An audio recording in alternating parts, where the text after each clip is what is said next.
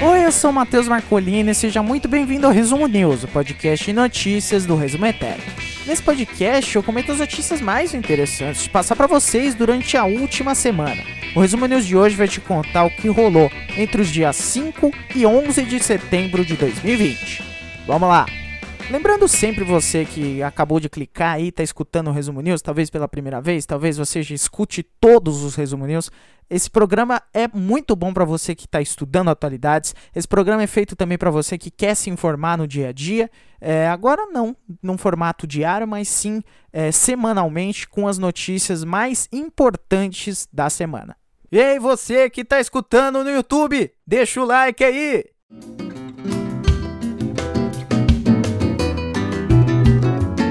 Brasil.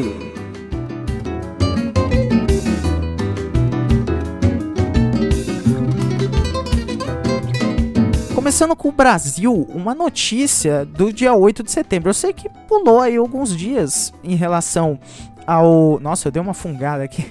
em relação ao sábado passado, mas é porque não teve nada muito legal. Aí, no dia 8 de setembro, um caminhão carregado de carnes foi saqueado depois de tombar lá na rodovia Regis Bittencourt, em São Paulo. Então ele foi carregado lá na região de Itapecerica da Serra. Segundo a Polícia Federal, a Polícia Rodoviária Federal, inclusive, esse acidente ocorreu por volta das 7h40 da manhã no quilômetro 289. Ninguém ficou ferido, porém, esse caminhão refrigerado estava caminhando, estava uh, carregando muita carne. Enquanto a polícia não chegava, alguns moradores lá daquela região aproveitaram e aí foram lá levar a carne pelo, pelo acostamento. Então eles foram lá, saquearam o, o, o caminhão e foram levando assim, é, sem nenhum pudor, a carne no meio da rua, carregando uma, umas, umas peças grandes de quilo de carne. Então aí só quando a viatura chegou acabou esse esse é, saque e o caminhão ele transportava mais de 25 toneladas de carne que iam ser levadas para a cidade de Leme no interior paulista. A motorista deixou a cidade de Caçapava do Sul na região central do Rio Grande do Sul na noite de sábado. E a motorista também disse que ela tombou o caminhão para evitar um acidente e não bater no veículo da frente depois do trânsito parar do nada e ela não conseguir frear. Aí no início da tarde teve um novo tumulto e mais uma disputa para tirar o resto dos pedaços de carne que estava no caminhão. Um monte de pessoa invadiu o, o, o caminhão que estava lá. Isso aí por quê? Porque o quilo da carne tá uma facada. Então aí as pessoas que estavam. Né, eu acho muito engraçado, né? Que muitas pessoas, olha só, na Venezuela, as pessoas brigando por comida, é, não tem nada na, na, na geladeira das pessoas. E, bom, aqui no Brasil, tem pessoas saqueando um caminhão porque o quilo da carne tá muito caro. Outra notícia do dia 8 de setembro, terça-feira, aí no âmbito da política, o Eduardo Paes, é, ex-prefeito do Rio de Janeiro, ele foi alvo de busca e apreensão, uma operação de busca e apreensão, e virou réu numa investigação sobre corrupção. A denúncia, ela diz que o, o ex-prefeito Eduardo Paes, ele teria recebido cerca de 10,8 milhões de reais do grupo Odebrecht para o financiamento da campanha eleitoral dele em 2012. Tem oito anos aí, né? A assessoria do, do, do Eduardo Paes disse que a busca foi, abre aspas, uma tentativa clara de interferência no processo eleitoral. Fecha aspas. Só para você ter uma noção aí da denúncia inteira, é, a Procuradoria-Geral do município do Rio afirmou ter procurado elementos, ter encontrado, no caso, elementos indicativos de que valores oriundos dos cofres públicos do município foram desviados pelo Eduardo Paes. Outro uh, deputado federal, o Pedro Paulo do DEM, também virou réu, mas não teve operação de busca e apreensão contra ele. A defesa do ex-prefeito disse agora sim com todas as aspas às vésperas das eleições para a Prefeitura do Rio, Eduardo Paes está indignado que tenha sido alvo de uma ação de busca e apreensão numa tentativa clara de interferência do processo eleitoral, da mesma forma que ocorreu em 2018 nas eleições para o governo do estado. E aí muitas pessoas fizeram uma crítica de que o Marcelo Crivella, que eu já vou falar do Marcelo Crivella, é, ele é, basicamente você tá no poder da máquina do estado, do, do, do, da prefeitura do Rio de Janeiro, e aí, muito comodamente, o, o prefeito que está sendo investigado, que está é, é, é, rolando um processo todo de impeachment para tentar tirar o Marcelo Crivella. É, assim, de uma forma assim, casual, né, com muita sorte, um, do, o cara que estava mais perto, né, que estava liderando, uh, mais próximo seria o certo, né, mais, mais próximo da, da prefeitura do Rio, é, foi alvo de uma operação de busca e apreensão por um crime que teria ocorrido oito anos atrás. É muito interessante. Bom, se falamos do Eduardo Paes, vamos falar do Crivella também. Pulando para o dia 10 de setembro, uma quinta-feira. Nesse dia, o Crivella foi alvo de uma busca e apreensão e teve o celular, inclusive, apreendido numa investigação sobre o suposto QG da propina. Os nomes na prefeitura do Rio de Janeiro. Essa matéria é assinada pelo Henrique Rianelli, Eric Rianelli, Fernanda Ruvená, Marco Antônio Martins e Mariana Queiroz do G1 do Rio de Janeiro. Então, segundo as investigações, o empresário Rafael Alves facilitaria aí assim, por meio de propina, a assinatura de contratos e pagamentos de dívidas com o município do Rio de Janeiro. É, o, o prefeito, o, o, o Crivella, ele disse que a ação foi estranha e injustificada. E entre os alvos ainda está o ex-senador Eduardo Lopes e o ex-tesoureiro, o Mauro Macedo. Essa ação aí é um desdobramento da Operação Hades, que investiga um suposto QG da propina na Prefeitura do Rio de Janeiro. E segundo as investigações, as empresas que tinham interesse em fechar contratos ou tinham dinheiro para receber do município entregavam cheques ao Rafael Alves, irmão do Marcelo Alves, que era pre presidente da Rio Tour. E aí, em troca, o Rafael facilitava a assinatura dos contratos e o pagamento desses negócios tudo aí. Só para te situar, né? O que, que é QG da propina, né? No dia 10 de março desse ano, a Polícia Civil e o Ministério Público do Rio de Janeiro cumpriram 17 mandados de busca e apreensão. É, os agentes eles foram na Cidade das Artes, na Barra da Tijuca, é, nos endereços do Marcelo Alves, do que é o presidente da Rio Tour, é, do irmão dele, o Rafael Alves, e do Lemuel Gonçalves, que era ex-assessor do Marcelo Crivella. E aí o inquérito levou a uma operação, foi aberto todo esse negócio aí, é, com base na delação de um doleiro, o Sérgio Mizarri.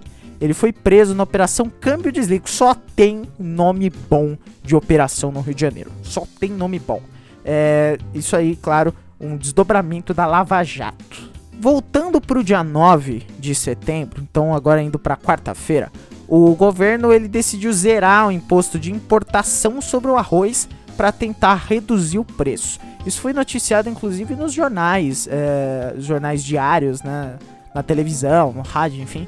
E aí, então a Câmara do Comércio Exterior do governo federal decidiu zerar o imposto de importação sobre o arroz é, para tentar reduzir o preço. Então a alíquota de importação caiu de 12% para 0% e ficou restrita a 400 mil toneladas vindas de fora da Mercosul. Além do arroz, Subiu também o preço do feijão, do leite e do óleo de soja. Então isso quer dizer que a cesta básica ficou mais cara. Um dos motivos, inclusive, é o dólar em alta, porque é, se tornou o produto brasileiro mais barato na fora, né? É uma, uma coisa assim de economia básica, né? Não que eu manjo de economia, tem muita. eu não manjo nada de economia, mas isso aqui é muito lógico, né? Se a gente compra em dólar e o dólar tá valendo mais que a nossa moeda, isso quer dizer que, ah, como o dólar tá valendo mais, eles compram com mais facilidade da gente, nosso é, produto tá desvalorizado. Então aí as exportações aumentam, se o, o, o real tá desvalorizado, o dólar tá valorizado, o pessoal vai comprar arroz no Brasil. Só que aí o arroz do Brasil vai para fora. Então sobra arroz brasileiro para o brasileiro comprar. O Adolfo Sachida, o secretário de Política Econômica do Ministério da Economia, disse, abre aspas, você tem agora uma transferência de bilhões de reais que foram para famílias pobres, que começaram a usar esses recursos para comprar mais alimentos, o que é, aliás, um excelente sinal. Com famílias pobres demandando mais alimentos, o preço de alguns alimentos aumentou. Isso nos faz crer que esse problema é problema é localizado e transitório então, em breve, a normalidade retorna nesse mercado. O João Sanzovo Neto, presidente da Associação Brasileira de Supermercados, disse o seguinte: abre aspas, o que tudo indica é que foi exportado por causa do câmbio alto, e é justificável. Os produtores de arroz por muitos anos tomaram muito prejuízo. E agora eles podendo exportar, você tem aí a China fazendo estoque de alimentos. Isso está sendo favorável para a balança comercial brasileira, mas deu um desequilíbrio aqui no prato do brasileiro. E é isso que o governo vai buscar regular através da importação. E nós vamos fazer a nossa parte, como sempre fizemos. Então, aproveitando que a gente está falando de inflação, de preços, aí outra notícia do dia 9, é, agora do UOL, que fala sobre a inflação. Então, puxada por alimentos e gasolina, a inflação é a maior para agosto em quatro anos, desde 2016. A inflação oficial no Brasil ficou em 0,24%, 0,24% em agosto, que é a mais alta para o mês desde 2016, embora ela tenha desacelerado, né? Enfim, mas isso aí é papo de economista. No ano, a, infla a inflação acumulou uma alta de 0,70% e em 12 meses de 2,44%. O que, que pesou mais no bolso brasileiro? O alimento. Chegou a registrar uma certa estabilidade dos preços em julho, mas aí eles voltaram a ficar mais caros em agosto e a gasolina que subiu pelo terceiro mês consecutivo. Para as famílias, ou melhor, para o pobre, o pobre sempre se ferra mais, então para o pobre o impacto é maior. O tomate subiu quase 13%, o óleo de soja quase 10%, o leite quase 5%, as frutas quase 4%, as carnes subiram 3%. E o arroz, que subiu 3% em agosto, é, acumulou uma alta de 20% no ano. A gente não pode nem mais comer em paz.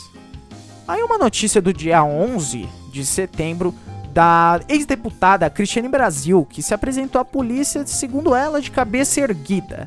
É, ela se entregou à polícia, né? Ela foi alvo de um mandado de prisão preventiva por supostamente participar de um esquema de desvio. É sempre isso, né? Quase todo político preso é porque tinha alguma, algum desvio de dinheiro, né?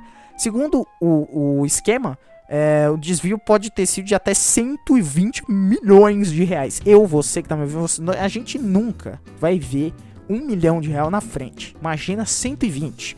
É, abre aspas para ela. Estou indo apresentar agora.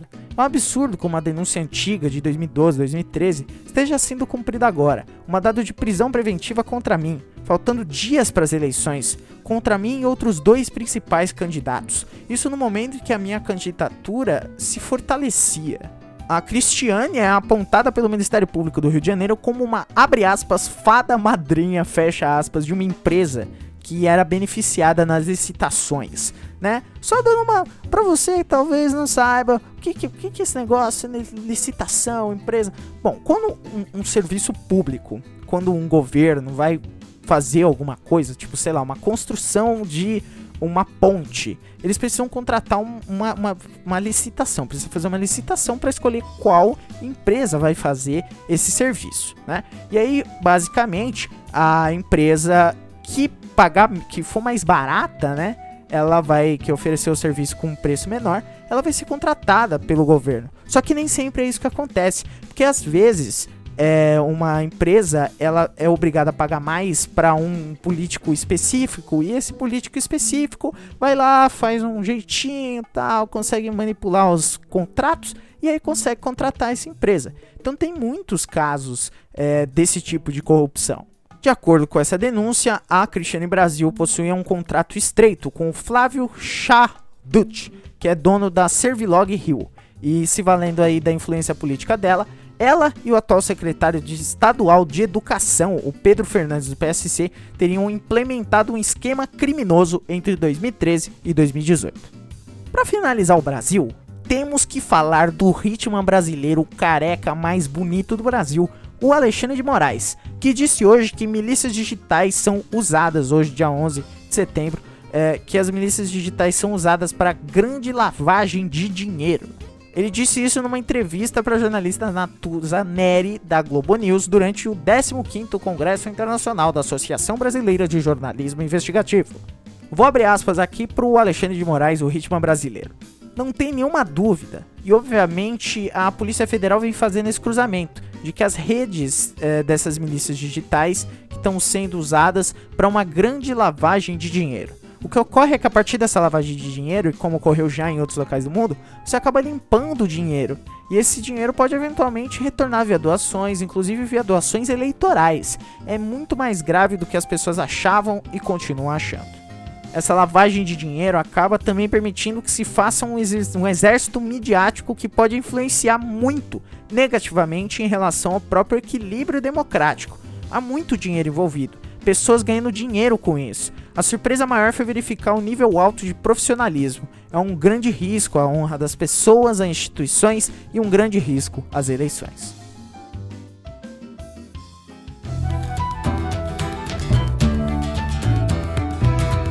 Ao redor do mundo.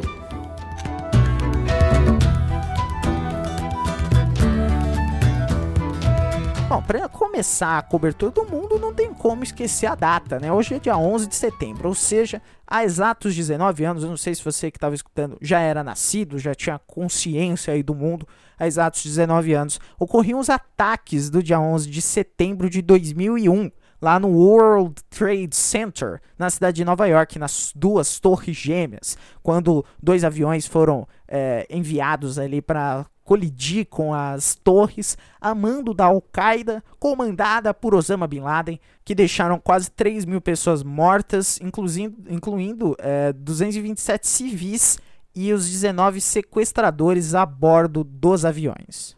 Mas começando com as notícias atuais, a primeira é do dia 7 de setembro, que diz que a Índia ultrapassou o Brasil e se tornou o segundo país com mais casos de coronavírus é, a Índia chegou a 4,2 milhões de infecções pelo novo coronavírus, agora ficou atrás. É claro que esses dados já estão ultrapassados, né? A gente corre esse risco, mas enfim, é, não vou me atentar aos dados, né? Na, na, no momento da notícia, é, 4,2 milhões de infecções contra 4,13 milhões no Brasil. Agora os dois já subiram, porque esse vírus aí tá uma desgraça, né? Mas enfim, a Índia passou o Brasil. Inclusive, no, no, último domingo, dia 6, a Índia bateu o recorde diário global de novos casos de Covid-19, com mais de 90 mil notificações é, de infecções pelo coronavírus. Voltando para o dia 6 de setembro, uma segunda-feira, é, rolou um comício do Donald Trump num lago lá no Texas. Isso terminou com um naufrágio de quatro barcos. É. É, no, no, sábado, dia 5, o presidente dos Estados Unidos promoveu um comício no Lago Travis, no Texas, para promover a campanha dele de reeleição à Casa Branca. E aí o evento quase terminou com uma tragédia, porque quatro barcos de apoiadores do republicano afundaram. Porém, todos os tripulantes foram resgatados, segundo o The New York Times. Inclusive, porta-voz do Serviço de Segurança do Condado de Travis, Travis, você que está me escutando, Travis. O Kristen Dark, ele disse que por volta do meio-dia no horário local, ele começou a receber muitas ligações reportando problemas nos barcos que acompanhavam a Trump Boat Parade. Abrindo aspas aí pro Dark, nós tivemos um número excepcional de barcos no lago hoje. Quando todos começam a se mover ao mesmo tempo, isso gerou ondas significativas. Notícia do dia 11 de setembro: o Bahrein e Israel concordaram em normalizar as relações num acordo que foi mediado por quem? Pelo Donald Trump, sim. É, os dois países, no caso. É, o, o Bahrein, né, que é um país árabe localizado lá no Golfo Pérsico, concordou em reconhecer Israel e normalizar as relações com o governo israelense é, de acordo aí com um anúncio que foi feito pelo Donald Trump. Essa aproximação dos dois países do Oriente Médio ocorreu menos de um mês depois dos Emirados Árabes Unidos reconhecerem e também normalizarem as relações com Israel. É, em também um acordo mediado por, pelo Donald Trump. Donald Trump vai ganhar o Nobel da Paz daqui a pouco, né? É, esse acordo vai ser normal, vai ser oficializado provavelmente nessa semana que vai é, para agora, nessa, nessa próxima semana. É, e até então apenas o Egito e a Jordânia tinham laços com os israelenses ali no mundo árabe. O Trump anunciou a assinatura do acordo depois de um telefonema ao primeiro-ministro israelense, o Benjamin Netanyahu, e o rei do Bahrein, o King Ahmad bin Isa al-Khalifa. É, o tweet do Trump é mais um marco histórico hoje. E ele tweetou chamando também o documento de um acordo de paz. Só que o Bahrein e Israel não estavam em guerra. Então não é um acordo de paz. Notícia também do dia 11 de setembro diz que o Congresso do Peru prepara um golpe de Estado para destituir o Vizcarra, que é, quem diz isso é o primeiro-ministro. O Congresso do Peru, então, é, já preparou uma moção para destituir o presidente Martim Vizcarra por suposta incapacidade moral, de acordo aí com o primeiro-ministro Walter Martos. Vou abrir aspas para ele. O que o Congresso está fazendo nesse momento é dar um golpe de Estado, porque está fazendo uma interpretação arbitrária da Constituição. O apelo de o presidente do Legislativo Manuel Merino às Forças Armadas é porque sabe que está quebrando a ordem constitucional. Então, ao convocar essa sessão parlamentar, é, na sexta-feira, o Merino disse que, abre aspas, que as Forças Armadas, que a cidadania estejam seguros de que agiremos em estrito cumprimento da ordem constitucional. Fecha aspas. E o que, que eu recomendo para você, né? é, bom, o, o Vizcarra, inclusive, ele disse que não vai renunciar, não vai correr, que ele vai enfrentar esse, esse, esse processo aí é, ele disse inclusive isso num discurso para televisão, né, um discurso na televisão local.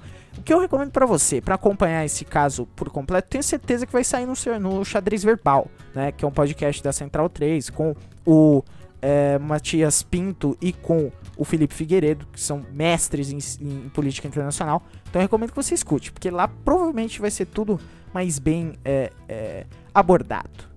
A última notícia de mundo hoje é dos testes da vacina de Oxford e é lá do dia 8 de setembro. Eu deixei vacina por último, porque eu deixei vacina por último no último episódio também, então acho que eu vou acabar deixando vacina por último sempre. Essa notícia então é do dia 8 de setembro, dia 8, uma terça-feira. Uh, então, os testes da vacina contra a Covid-19 da Universidade de Oxford foram suspensos temporariamente, ainda não anunciaram nada novo. É, e a farmacêutica ela esclareceu que o protocolo de segurança foi acionado é, depois de um dos voluntários do Reino Unido apresentar uma reação adversa que pode ser vinculada à vacina. É, não teve nenhuma no, novidade, né, nenhum detalhe sobre é, esse momento, né? É, o paciente ele teve mielite transversa, que é uma síndrome inflamatória que afeta a medula espinhal. É, essa suspensão ela rolou também no Brasil, então a suspensão aí de produção da vacina é de acordo com a Unifesp, a Universidade Federal do Estado de São Paulo. E uma das responsáveis do estudo, do, pelo esse estudo no país, inclusive, é a Unifesp. Ela informou que 5 mil voluntários brasileiros já foram vacinados e que não houve registro de intercorrências graves de saúde. Segundo a AstraZeneca, que é quem produz, procedimento padrão de revisão dos estudos foi acionado e aí a vacinação foi pausada voluntariamente para permitir essa revisão da segurança, né? Vou abrir aspas aqui para AstraZeneca. Esta é uma ação rotineira que deve acontecer sempre que for identificado um potencial, uma potencial reação adversa inesperada em um dos ensaios clínicos enquanto ele é investigada, a gente garante a manutenção da integridade dos estudos. E essa vacina de Oxford é a principal aposta do Ministério da Saúde do Brasil para imunizar a população. Ao todo, o Brasil prevê desembolsar quase 2 bilhões de reais com a vacina, sendo 1,3 bilhão para pagamentos à farmacêutica, 500 milhões para produção de doses pela Fiocruz e quase 1 milhão, é, quase 100 milhões, né? Tô lendo tudo errado, para absorção da tecnologia pela Fiocruz. Uma coisa que eu acho importante falar para você que está me escutando, né?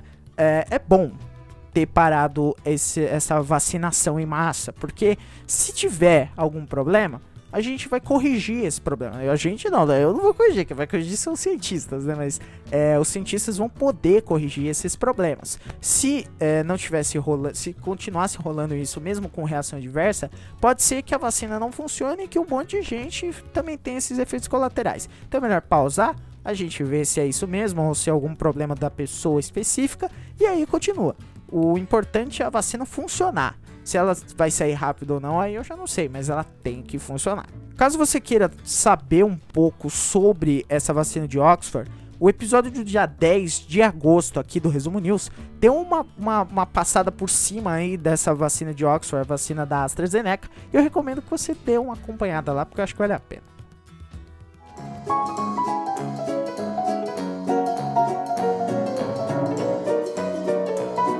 Rapidinhas. Thiago Nunes não é mais técnico do Corinthians. Treinador foi informado do desligamento nesta sexta-feira. Quem assume é Diogo Coelho. PF prende homem de 30 anos com certidão de nascimento falsa para diminuir a própria idade. Com o documento falso, o homem declarava ter 23 anos, com o objetivo de facilitar a contratação em times de futebol. Luísa Sons e Vitão assumem namoro com foto de beijo. Os cantores estavam sendo apontados como casal há diversos meses e o ex-marido de Luísa, o Whindersson Nunes, mandou uma indireta. Fofoca é praga pior que coronavírus, diz Papa Francisco. O pontífice pediu que fiéis evitem fofocar em missa na Praça de São Pedro. China proíbe mídia local de comentar lançamento de Mulan da Disney. Autoridades teriam tomado decisão após críticas políticas ao estúdio ter filmado na região de Xinjiang. Bom, então foi isso. Muito obrigado a você que acompanhou o episódio até aqui. Se você gostou, se você tá gostando desse projeto, dessa mudança de formato, comenta aí se você estiver escutando no YouTube. Senão você pode mandar, me mandar mensagem em qualquer tipo de rede social, tanto do Resumetec quanto minha, que eu vou adorar receber o seu, o seu é, feedback. É, então compartilha se você gostou, se inscreve se você estiver escutando no YouTube, também assina o feed se você estiver escutando em algum dos milhares de agregadores de podcast, ativa o sininho se você estiver no YouTube. E se estiver nos agregadores, compartilha o episódio, porque dá pra você linkar aí, se for no Spotify, dá pra você mandar link, se for no Cashbox, dá pra você mandar link, manda link, porque aí as pessoas escutam também. Também assina o feed do outro podcast, pelo menos o Tex Podcast, ou República dos Bananas, que em breve volta, não sei quando. Fica aí a, a, a dúvida. Então é isso, eu vou ficando por aqui. Beijo pra vocês. Agora, final de sexta aqui, eu vou tirar um cochilão monstro, porque você tá me escutando no sábado, mas eu tô gravando na sexta, né? Isso que importa. É, é isso. Na semana que vem você me escuta um pouco mais, comentando sobre as notícias. É sempre bom deixar aí gravado, porque você vai poder escutar quando você quiser. Não precisa escutar durante o dia, pode escutar durante a semana. Você que manda, meu amigo. Você que é o, o patrão. Beijo para vocês, até semana que vem. Tchau!